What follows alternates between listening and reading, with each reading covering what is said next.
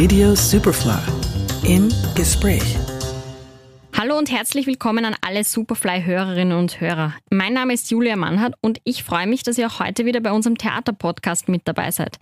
Heute haben wir schon die vierte Folge und ich komme einfach immer wieder drauf, wie viele und vor allem was für unglaublich spannende Produktionen es in Wien und Umgebung zu entdecken gibt. Eine von diesen Produktionen, die mir in letzter Zeit aufgefallen sind, möchte ich euch natürlich auch heute wieder vorstellen. Im Theatercenter Forum in Wien hat am 29. Juni das Stück Die Zoogeschichte von dem US-amerikanischen Schriftsteller Edward Albee Premiere. Zu diesem Stück habe ich heute mal nicht nur einen Gast hier bei mir, sondern ich habe mir gleich das ganze Team zu mir ins Studio geholt. Ich darf heute hier bei mir begrüßen die Regisseurin Veronika Buchegger mit ihren beiden Schauspielern René Rumpold und Johannes Terne. Liebe Veronika, lieber René, lieber Johannes, ich freue mich, dass ihr heute alle bei mir seid. Und wir freuen uns ebenso. Hallo, danke schön. Hallo, danke. Ja, nach mehreren Verschiebungen der geplanten Spieltermine habt ihr es jetzt also endlich geschafft. Am 29. Juni ist die Premiere von Die Zoogeschichte. Wie ist das nach so einer emotionalen Achterbahnfahrt jetzt endlich wieder durchstarten zu dürfen? Ist man dann gleich doppelt so nervös? Natürlich ist man nervös. Man hat Angst, wird es vielleicht wieder verschoben, kommt etwas dazwischen und vor allem man ist sich total unsicher, kommen die Leute. Die Angst herrscht trotzdem noch vor, das, das merkt man überall im Theater und im Kunstbereich. Aber wir sind guter Hoffnung. Ja, jetzt wird ja hoffentlich nichts mehr dazwischen kommen, zumindest Corona-technisch nicht. Ja, wir klopfen auf Holz. ja, Veronika, erzähl uns doch mal, worum geht es denn in dem Stück Die Zoogeschichte für die Leute, die es bis jetzt noch nicht kennen? Also es geht darum, dass Peter auf einer Parkbank sitzt, ein Buch liest und dann kommt Jerry, und möchte mit ihm sprechen. Die beiden kennen sich nicht, es sind zwei komplett fremde Menschen und ja, Jerry schafft es, die Aufmerksamkeit von Peter zu bekommen durch ziemlich absurde Themen. Ja, und die beiden bekommen dann eine Art Beziehung. Man kann es nicht einmal jetzt äh, Bekanntschaft oder so nennen. Die beiden bekommen eine Gesprächsbeziehung miteinander, die leider dann nicht besonders gut ausgeht. Weil du sagst Beziehung, ähm, wie lange dauert das Stück, dass man da gleich sagt, die beiden bauen wirklich eine Beziehung zueinander auf? Ungefähr eine Stunde, 20 Minuten. Edward Albee hat ja unglaublich viele Stücke geschrieben. Einigen wird wahrscheinlich auch sein Stück Wer hat Angst vor Virginia Woolf ein Begriff sein. Aber die Zoogeschichte war dann doch sein allererstes Bühnenstück. Würdest du sagen, Veronika, dass du selber ein Edward Albee Fan bist oder war es eher wirklich nur die Zoogeschichte, die dich jetzt da so fasziniert hat, wo du gesagt hast, das will ich inszenieren? Ich liebe seine Stücke. Also ich habe sehr, sehr viele von, von seinen Stücken gelesen und es ist jedes Stück wunderbar geschrieben, einfach so äh, sozialkritisch auf jede, jede Schicht der wird eingegangen. Egal ob jetzt äh, die, die, die weißen Menschen, die schwarzen Menschen in Amerika, es wird in jedem Stück irgendwo betitelt, es wird jede soziale Schicht, egal ob arm, reich, äh, wird auseinandergenommen und das finde ich irrsinnig spannend.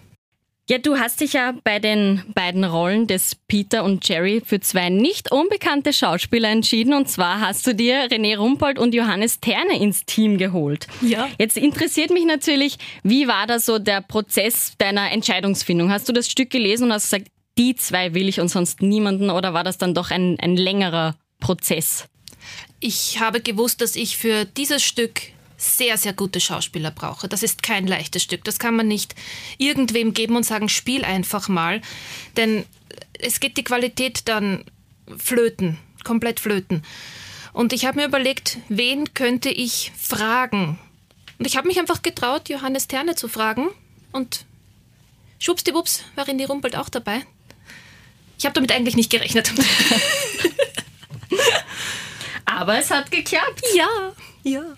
Es gibt ja schon äh, relativ viele Interpretationsversuche von diesem Stück. Angefangen von jetzt religiösen Deutungsversuchen, dass Jerry in Wirklichkeit Jesus darstellt und Peter den heiligen Petrus oder die Tiermetaphorik, dass New York City bzw. eigentlich sogar die ganze Menschheit als einen Zoo darstellen soll. Wie siehst du das? Hast du bei der Inszenierung die ganze Zeit einen Hintergedanken gehabt, was jetzt für dich so diese Geschichte darstellt oder war das eher nebensächlich? Der Text gibt so viel her, da brauche ich gar nichts interpretieren. Man muss den Text nehmen, ihn verstehen. Olbi verstehen ist ja auch einmal eine, eine ganz andere Sache. Und dann braucht man nichts mehr interpretieren. einfach den Schauspielern die Möglichkeit geben, das, was sie äh, sagen und zu sagen haben, das sind ja auch zwei verschiedene Dinge, ausspielen zu lassen. Deswegen haben wir auch auf ein Bühnenbild verzichtet. Es braucht kein Bühnenbild, bis auf die Parkbank. Aber sonst braucht es nichts. Und ich, ich kann sowieso nichts neu deuten oder irgendwas neu interpretieren. Sowas mache ich ja mal per se nicht. Ja, dafür gibt es den Text und dafür gibt es vielleicht auch noch so Randnotizen des Autors. Und das haben wir genutzt. Und das heißt, du hast jetzt deine Schauspieler einfach mal so hingeschickt in die erste Probe und hast gesagt, so, und jetzt spielst du mir mal was vor und zeigt's mal. Oder hast du da schon gleich gewusst, nein, ich will das so und so und so? Meine Schauspieler kamen ziemlich vorbereitet. Also ich hatte nicht mehr sehr viel dazu machen. ich habe zwei Streber an meiner Seite. Und das macht irrsinnig viel Spaß, weil ich hier nicht bei Punkt Null beginnen musste, sondern sie kamen zu mir mit, einem, mit, mit einer Vision und wir haben das aufeinander abgestimmt. Auch ein, ein, Wunder, ein wunderbarer Unterschied zu meinen früheren Arbeiten, wo ich immer bei meinen Schauspielern bei Punkt Null begonnen habe. Und da weiß ich einfach, ich habe hier zwei absolute hochkarätige Schauspieler an meiner Seite, die schon jahrelange Berufserfahrung haben und nicht einfach blank kommen, sondern mit absoluten äh, Bildern vor sich und die wissen, was sie wollen und die wissen, wie sie Charaktere anlegen. Das macht einfach irrsinnig viel Spaß und deswegen geht auch dann sehr viel weiter, weil man nicht jeden, bei jeder Probe einen Schritt vor den anderen tun muss, sondern wir haben, wir waren mitten im Probenprozess eigentlich drinnen, mitten im Entstehungsprozess. Alles klar. Es ist ja 50 Jahre nach der Originalfassung nochmal ein erster Akt von dem Stück von Edward Albee rausgekommen. Gab es damals so die Überlegung von deiner Seite, dass du sagst, den nehmen wir auch noch dazu? Nein, nie. Warum nicht? Weil es für sich, das Stück an sich, perfekt ist. Es ist so schön abgeschlossen, es beginnt wunderbar, es endet wunderbar ähm, dann noch etwas dazu zu mixen, was nicht einmal richtig von Albee selber ist. Nein, war für mich eigentlich kein Thema. Okay. Ja, Veronika, du bist ja mittlerweile doch schon seit ein paar Jahren in Wien als Regisseurin unterwegs. Was würdest du sagen, wie leicht oder wie schwer ist es, sich in Wien oder Wien und Umgebung einen Ruf als Regisseurin zu machen? Und vor allem, wie viel hängt es auch von den Stücken ab, die man spielt?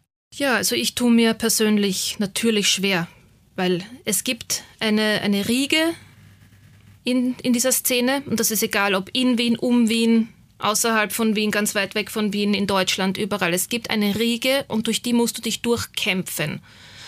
Entweder du machst das äh, auf die harte brachiale Tour, indem, indem du einfach immer präsent bist, egal ob mit Talent oder ohne, oder du versuchst es mit Talent, dann brauchst du ein bisschen länger. Ich habe die zweite Variante gewählt.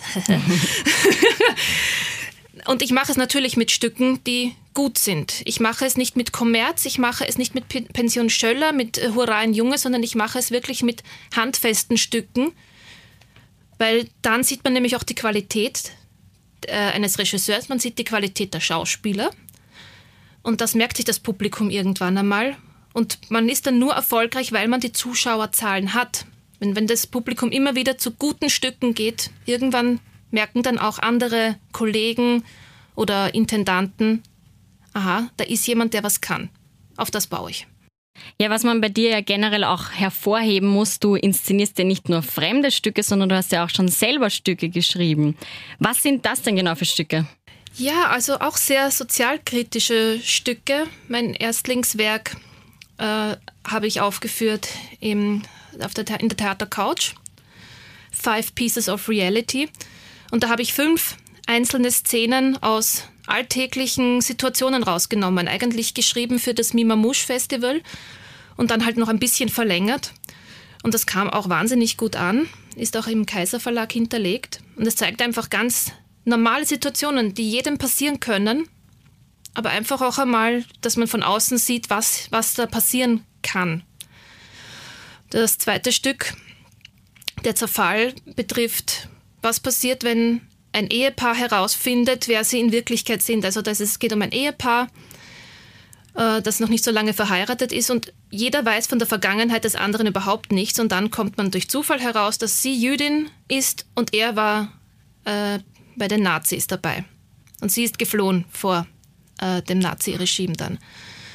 Und wie das dann endet, das, da, da prallen zwei Welten aufeinander und ja, das äh, hat, hat auch ähm, im Theatercenter Forum Urführung gehabt. Und das dritte Stück ist eigentlich so ein bisschen komödiantisch angehaucht, eigentlich Tragikomödie.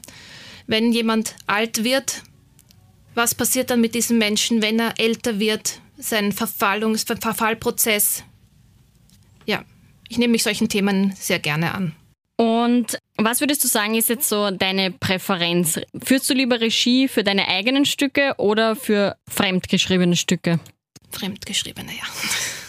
Okay, ja. wieso? Weil ich weiß, wie ich es gern hätte und wenn das dann die Schauspieler nicht machen, das, das, das geht nicht. Ich habe dann, ich habe mein Stück in meinem Kopf und möchte es gerne so haben, aber die Schauspieler können nicht in meinen Kopf schauen. Sind da ganz eigen. Hat bis jetzt schon mal ein externer Regisseur dein Stück inszeniert, das du geschrieben hast? Nein, es kam nämlich in den Verlag zu Corona-Zeiten. Also, Alles klar. ja, leider. Ja, ich bin auf jeden Fall schon sehr gespannt, was man in den nächsten Jahren noch von dir zu hören und sehen bekommt. Wie kommt man denn zu Karten für die Zoogeschichte? Einfach auf die Homepage vom Theatercenter Forum gehen. Man kann auch anrufen, also man kann es online bestellen oder anrufen. Auch über Ö-Ticket kann man sich die, die Tickets bestellen und auch einfach spontan vorbeikommen. Alles klar, ja, danke schön. Danke auch. Dann würde ich sagen, wir tauschen mal. Ja, ich weiß nicht, wollen wir mit der Szene anfangen? Ja, gerne. Also, Oder? Gerne, gerne. Wir hätten da was vorbereitet. Danke, Sie hören von uns. Besser als Sie hören nicht von uns. Ähm. Hm. Wissen Sie, ich rede nicht oft mit Leuten, abgesehen von Dingen wie, ähm, äh, geben Sie mir ein Bier oder wo ist das Klo oder äh, wann fängt der Hauptfilm an oder äh, nimm die Hand da weg, Freundchen. Äh, naja, solche Sachen halt. Ich verstehe nicht. Aber ab und zu habe ich halt das Bedürfnis, mich mit jemandem zu unterhalten. Also richtig zu unterhalten. Alles über ihn zu wissen. Ah, und heute bin wohl ich Ihr Versuchskaninchen? Hm? An einem so herrlichen Sonntagnachmittag wäre eigentlich sich besser als ein gut verheirateter Mann mit zwei Töchtern und hm, einem Hund? Nein. Oh, keine Hunde? Nein. Das ist ja jammerschade. Sie sehen wie ein Tierfreund aus. Katzen? Ja. Oh. Katzen. Oh, das kann aber nicht nach Ihrem Geschmack sein. Mhm. Ihre Frau und die Töchter? Ja. Mhm. Und was muss ich dann sonst noch wissen? Äh, wir hätten noch zwei Wellensittiche, für jede Tochter einen. Vögel! Ja, meine Töchter halten sie in einem Käfig in ihrem Kinderzimmer. Ah, haben Sie eine Krankheit? Ich? Nein, die, die Vögel. Ach so, Nein, ich glaube nicht. Oh, schade. Wenn Sie eine hätten, dann könnten Sie sie in der Wohnung freilassen. Die Katzen würden sie fressen und vielleicht an ihnen krepieren.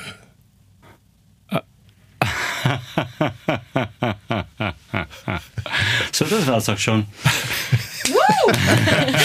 ja, das war ein Auszug aus der Zoogeschichte von René Rumpold und Johannes Terne. Schön, dass ihr heute da seid. Schön, dass ja, wir da sind dürfen. Ja, wir freuen uns. Ja, René, fangen wir doch mal mit dir an. Ähm, du spielst ja den Peter in dem Stück mhm. und der Autor selber beschreibt die Rolle ja quasi als im Einklang mit der Welt und mit sich selbst. Was würdest du jetzt sagen nach eurer Inszenierung? Wie würdest du die Rolle selber beschreiben? Ähm, im, im, Einklang würde ich jetzt, äh, keiner von beiden ist im Einklang, muss ich sagen, weder Jerry noch Peter. Äh, wir sind beide unterschiedlicher, könnte es gar nicht sein. Äh, ich stamme aus dem Ostbereich Manhattans, Jerry äh, stammt aus dem Westbereich Manhattans. Wenn man dran denkt, äh, als das Stück, es ist heute noch ein Unterschied, heute vielleicht nicht mehr so stark wie früher, aber damals, als das Stück geschrieben worden ist, hat es noch sehr viel bedeutet, im Osten oder im Westen beheimatet zu sein. Und ähm, naja, deswegen prallen da zwei unterschiedliche Welten, die eben unterschiedlicher nicht sein können, zusammen. Das ist, glaube ich, das Stück. Und einer, nämlich der Jerry, ähm, geht an diesem, dieser Denkungsweise zugrunde und will eigentlich sein Leben beenden und sucht jemanden, der ihm dabei behilflich ist. Ähm, wir haben gerade vorhin, du hast etwas vorhin richtig gesagt, also als noch Veronika gesprochen hat, Komödie. Nein, es ist, es ist keine Komödie. Es ist aber auch kein tragisches Stück. Es ist eine Tragikomödie. Es gibt auch sehr viel zu lachen. Glaub mir. ja, ich bin schon sehr gespannt. Würdest du sagen, es gibt so ein paar Gemeinsamkeiten, die der Peter jetzt mit dir als René gemeinsam hat? Ja, natürlich. Ich, ich, also ich bin, bin in der Hinsicht äh, sehr äh, seltsam gläubig. Also ich, ich glaube auch an ein Vorleben und so weiter. Und ich glaube, dass wir all unsere Sachen schon kennen. Da bin ich ein bisschen anders gestrickt als Johannes Terne, mein Kollege. Aber ich glaube sehr wohl, da lacht er, ja. ähm, nein, äh, ja, ja, sehr wohl. Da ist vieles von mir drin, ähm, auch vieles von ihm drin. Äh, aber auch ich könnte mich mit vielen, mit, mit, mit Sherry in, in Einklang bringen. Also es ist natürlich, aber in jedem Stück, wir waren, glaube ich, Mörder, wir waren Ermordete, wir waren Huren, wir waren äh, Nonnen, äh, wir waren Mönche, wir waren, in, ich glaube eben daran, dass wir alles waren. Deshalb ist es, glaube ich, für einen Schauspieler nicht sehr schwer, ähm, sich ein, einer Rolle zu nähern. Alles klar. Ja, im Gegensatz zu der Rolle des Peter ist ja die Rolle des Jerry eher lebensmüde. Beschreibt es der Autor ja auch selbst. Mhm. Ich hoffe jetzt mal, du, Johannes, hast nicht so viele Gemeinsamkeiten mit der Rolle. Wie ist es für dich, sich in so eine Person hineinversetzen zu müssen? Ja, das, das ist natürlich äh, recht schwierig. Also man, man kann das gar nicht mit einem Satz sagen. Also der Jerry ist, äh, ist eine so geheimnisvolle Figur. Äh, der, der, der hat sehr viele Farben, sehr viele Facetten. Er, er hat eine, eine, also spricht eine absolut gewöhnliche Alltagssprache und dann trotzdem kommen dann wieder Sätze, die fast einen biblischen Charakter haben. Also wie du vorher ja schon sagtest, dass manche Konzeptionen vergleichen ihn auch mit Jesus. Also es ist ein, ein Mann, wie er von sich selber sagt, der ständig auf der Wanderschaft ist und auf der Suche ist. Also das, das ist wohl ein Punkt, der mit mir auch ein bisschen zu tun hat. Also ich bin auch ein bisschen immer so ein bisschen grenz... Äh, mich interessieren überhaupt Menschen, die ein bisschen äh, Grenzen überschreiten wollen. Und ich bin selber auch so, dass ich nicht immer so mich festlegen lassen möchte, weder als Schauspieler noch als Mensch. Also das kommt mir vielleicht am nächsten. Aber natürlich äh, ist, ist sehr viel, der Jerry ist wahnsinnig äh, intelligent. Da kommt man erst im Laufe des Stückes äh, darauf. Also ich, ich muss jetzt auch dazu sagen, dass wir können eigentlich Corona danken, was jetzt absolut zynisch klingt, dass wir, dass wir noch mehr Zeit haben. Wir hätten ja im Anfang April schon Premiere gehabt und jetzt merken wir, haben wir gestern gerade darüber gesprochen mit dem René, durch, durch diese Wochen, die jetzt noch dazukommen, also man, man kommt immer mehr auf, auf äh, Geheimnisse, die im Stück liegen. Das, das finde ich an, an, an diesem Stück so, so interessant, dass, dass man, dass man das, es ist auch so vieldeutig, ja. Keiner, äh, keiner hat eine, eine eindeutige Erklärung für den Jerry zum Beispiel, für diese Verhaltensweise. Verstehe, okay. Na, und weil du gerade gesagt hast, ähm, Pandemie und Verschiebung der Premiere. Wie ist das denn? Ihr habt ja wahrscheinlich schon relativ früh dann auch zu Proben begonnen. Habt ihr dann immer wieder quasi auch von Null anfangen müssen? Oder wie war das, wenn dann so längere Zeiten waren, wo mal wieder Lockdown war und keine Proben waren? Ja, wir haben dann mal eine Woche Pause gemacht und dann ging es wieder weiter. Und natürlich äh, äh, spielt auch diese ganze Corona-Zeit da auch rein. Nicht? Sie hat auch ein bisschen was mit dem Stück zu tun.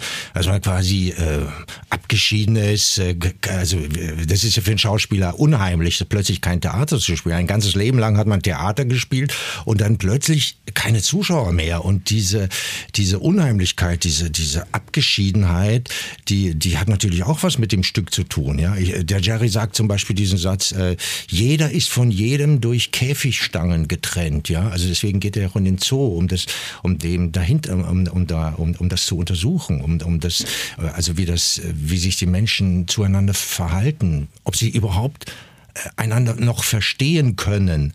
Und durch diese äh, ja, Pandemiezeit, äh, also äh, ja, wir müssen auch wieder lernen, uns zu verstehen, wieder live zuzuhören.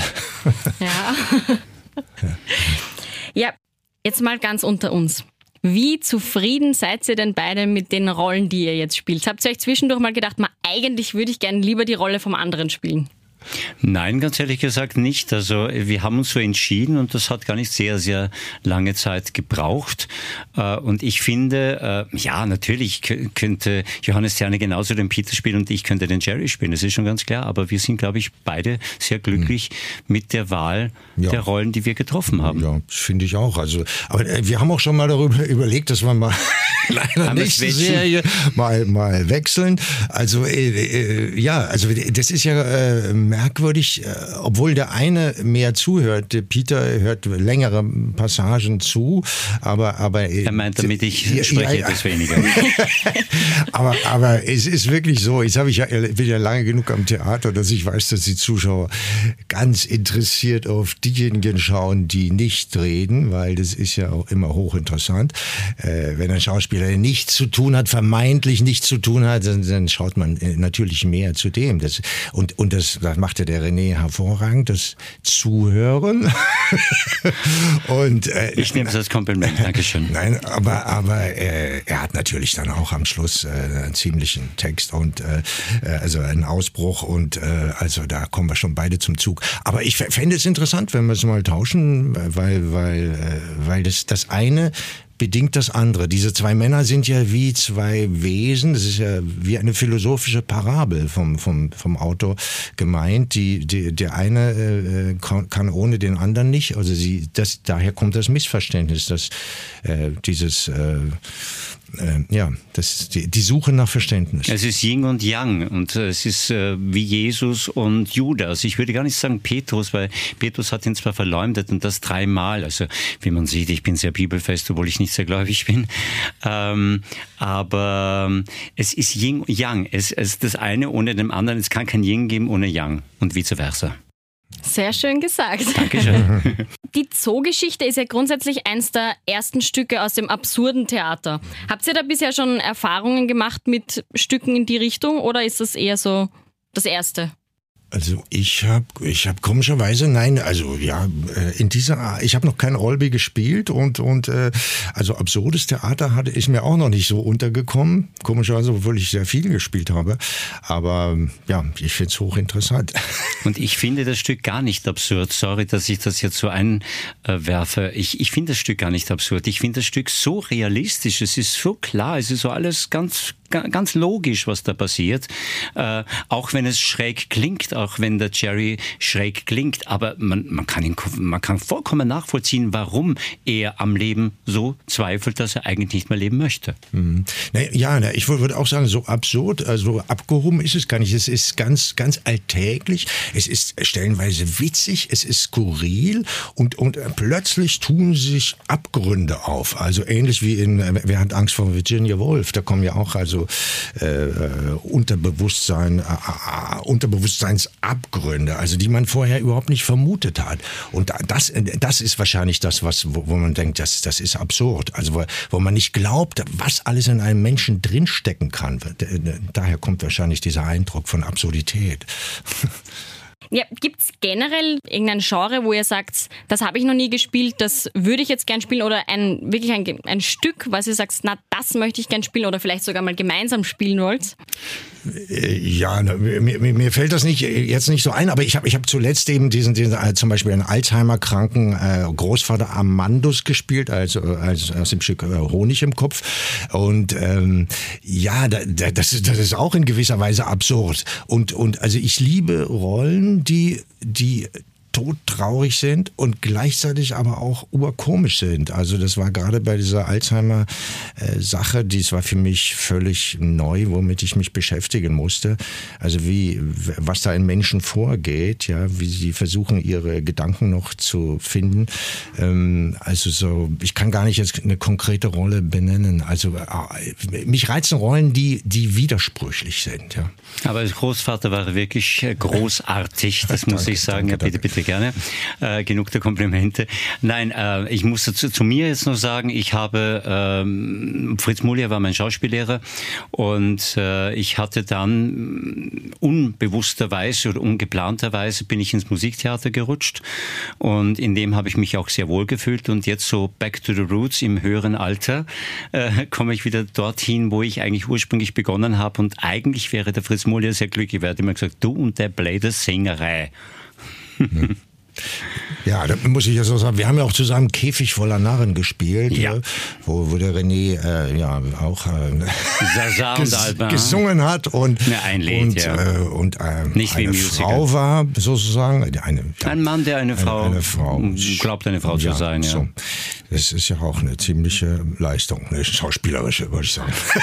Ja, im, im, Schauspiel genauso wie im Musical. Ich habe das Musical ebenso gemacht und das werde ich wieder machen und ich, darauf freue ich mich auch. Also das würde ich auch gern wieder spielen. Ich würde auch das Original wieder gerne spielen.